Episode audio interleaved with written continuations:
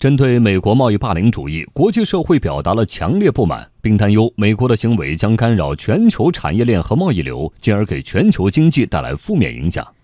日本内阁官房长官菅义伟说：“中美两国是世界上规模最大的两个经济体，两国经贸摩擦对世界经济将造成负面影响。”日本经济新闻援引金和组织的分析说，如果加征关税导致美国、中国和欧盟的贸易成本上升百分之十，全球国内生产总值将被拉低百分之一点四。英国央行行长卡尼说，全面贸易战会明显拖累全球经济增长，它的破坏程度远远超出了提高关税的直接经济影响。根据英国央行测算，如果美国和所有贸易伙伴之间的关税升高十个百分点，仅贸易渠道就可能使美国经济产出减少百分之二点五，全球产出减少百分之一。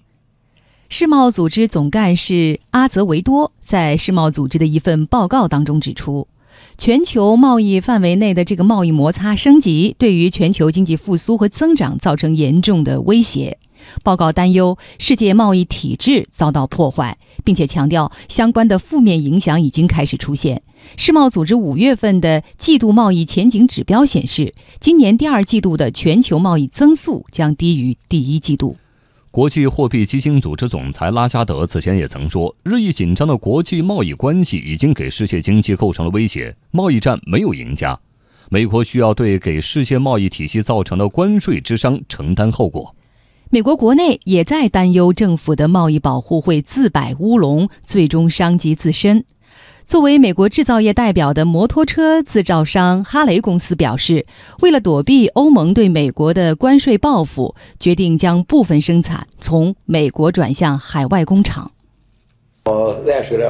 显然，我们的第一反应是马上计算产品会贵了多少。我们得出的结果很不好，每辆车的平均成本或上涨两千至两千二百美元，这是市场很难承受的。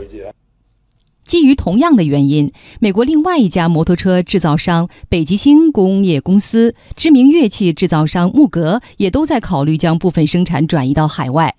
美国国际问题专家布莱恩·贝克尔对此发出了警告：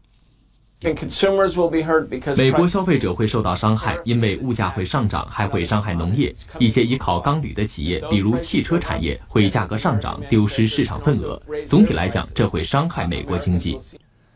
国际舆论认为，没有国家能从贸易战中获益。德国柏林自由大学教授施耐德说：“特朗普政府对世贸组织的破坏，既不符合中国利益，也不符合德国利益。贸易战对所有参与经济体和企业都只会带来损害。”